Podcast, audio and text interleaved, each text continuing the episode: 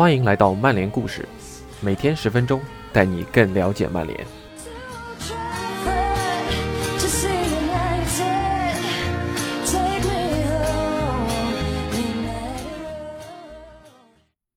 T.A. 曼联多场闷平是主帅太保守，还是攻击手不济？翻译来源：吴文波 A.T.Z. 于二零二一年三月七日。原文来源：The Athletic。作者：Michael Cox and Mark Carey。曼联主教练索尔斯克亚正在因强强对话中的战术安排遭受舆论批评。曼联在此前五场英超六强的内战中，两回合零比零平切尔西，主场零比零平曼城，客场零比零平利物浦，客场零比零又平了阿森纳。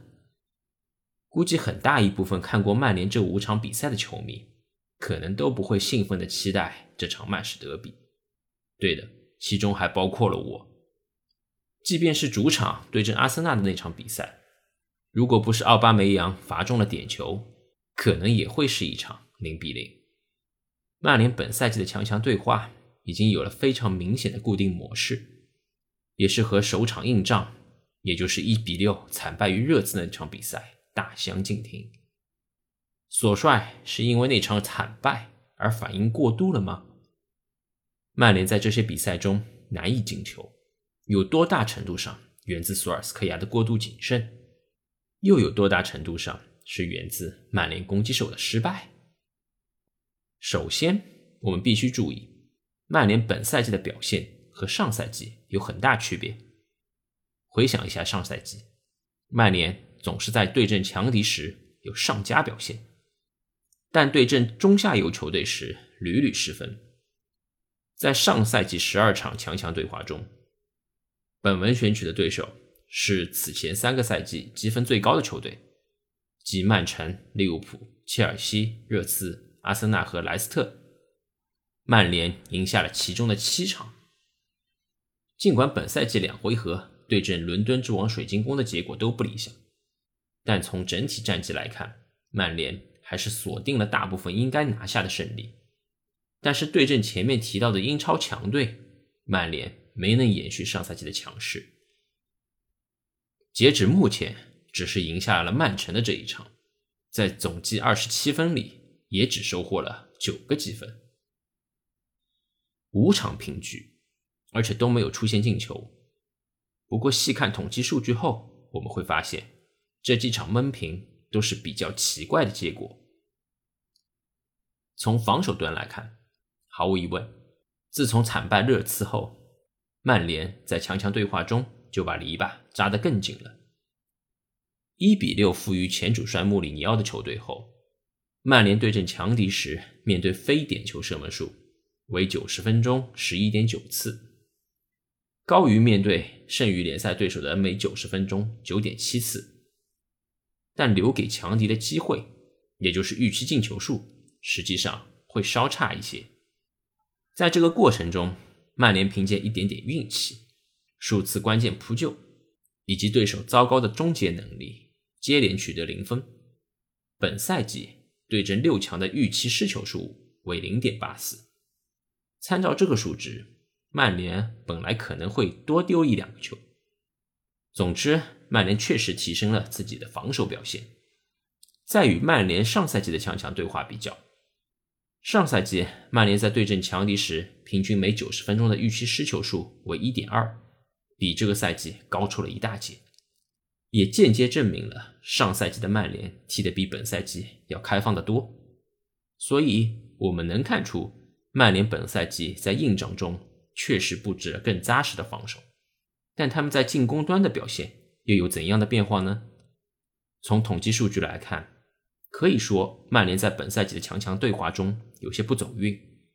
他们的每九十分钟预期进球数，也就是 xG 值为零点九五，表明实际创造出的机会要高于进球数。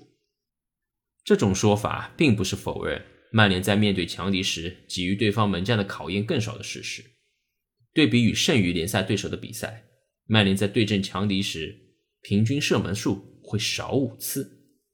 不过十分有趣的是，十次射门的平均值与他们在上赛季对阵强队时的数据持平，而上赛季同样射门数足以转化为场均一球的成果了。此外，曼联上赛季对阵强队的平均预期进球数值其实远不如本赛季，每九十分钟只有零点八六。所以问题并不是索帅较为谨慎的战术布置，而是攻击群没能好好利用这些机会。客场同切尔西的比赛最能反映曼联的战术意图。他们共计在切尔西的后场十一次抢下球权，这是本赛季的最高数值。只可惜之后的传球总是不够理想。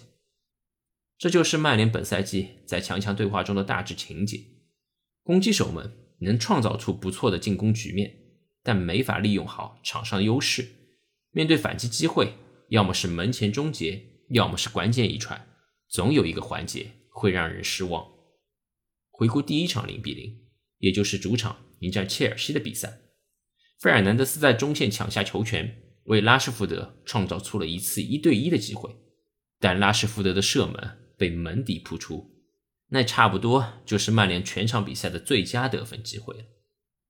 第二场零比零，首回合的曼市德比，曼联也没有利用好有利于自己的进攻局面。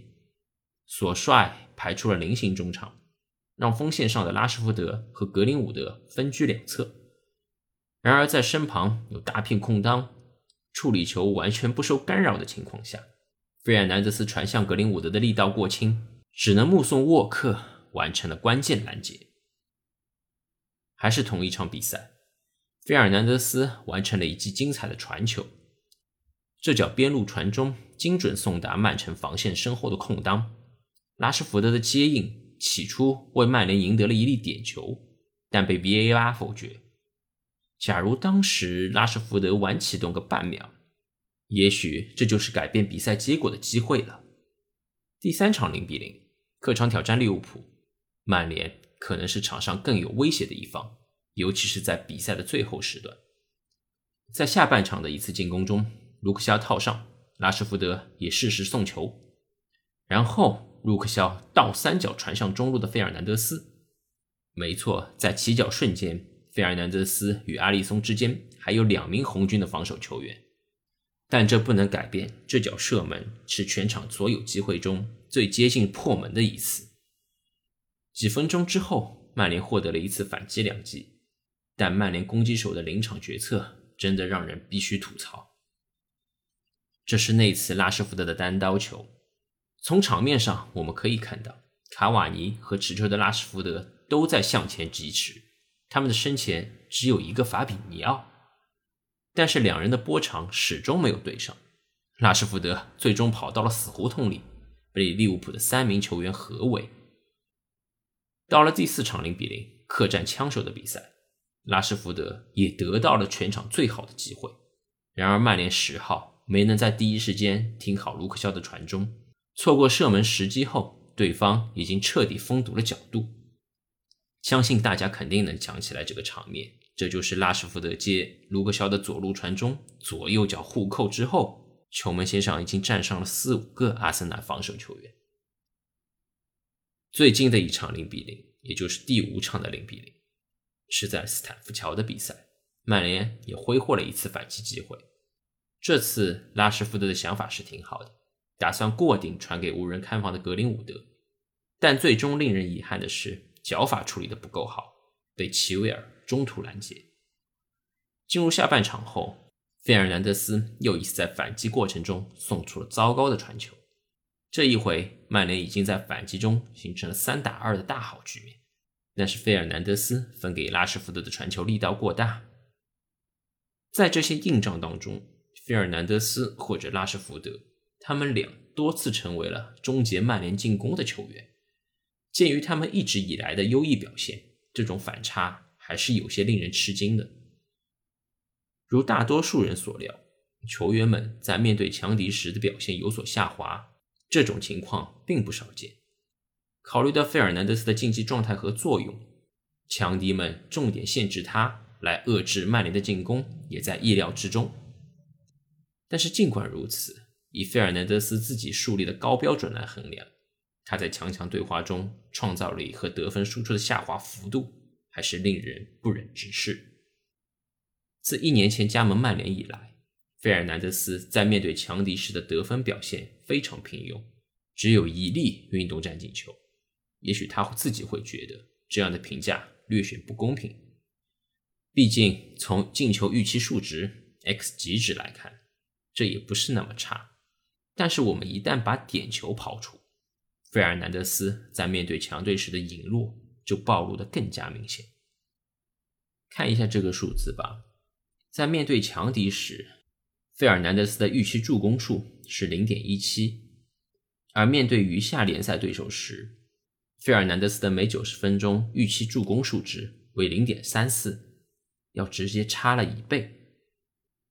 当然，面对更为强大的对手时，创造的机会变少也是很正常的事，但是拿费尔南德斯和曼城的进攻核心德布劳内来对比一下，我们就能看到比利时人有稳定的多的进攻输出，对阵强敌时的下滑幅度也较小一点。可以说，德布劳内在强强对话中的整体数据要好于费尔南德斯。德布劳内有更多射门、更多进球以及更高的预期进球数。在此基础上讲，德布劳内还是一名大赛型球员，而费尔南德斯不是，起码目前看来还不是。曼联在这五场零比零的比赛中，合计每九十分钟的进球预期值达到了四点五，每九十分钟的助攻预期值也达到了四点七。换句话说，尽管索帅在强强对话中的战术布置没有上赛季那么高效了。曼联也不该像实际比分显示的那般保守。以上便是本期的分享，欢迎您的收听，我们下期再见。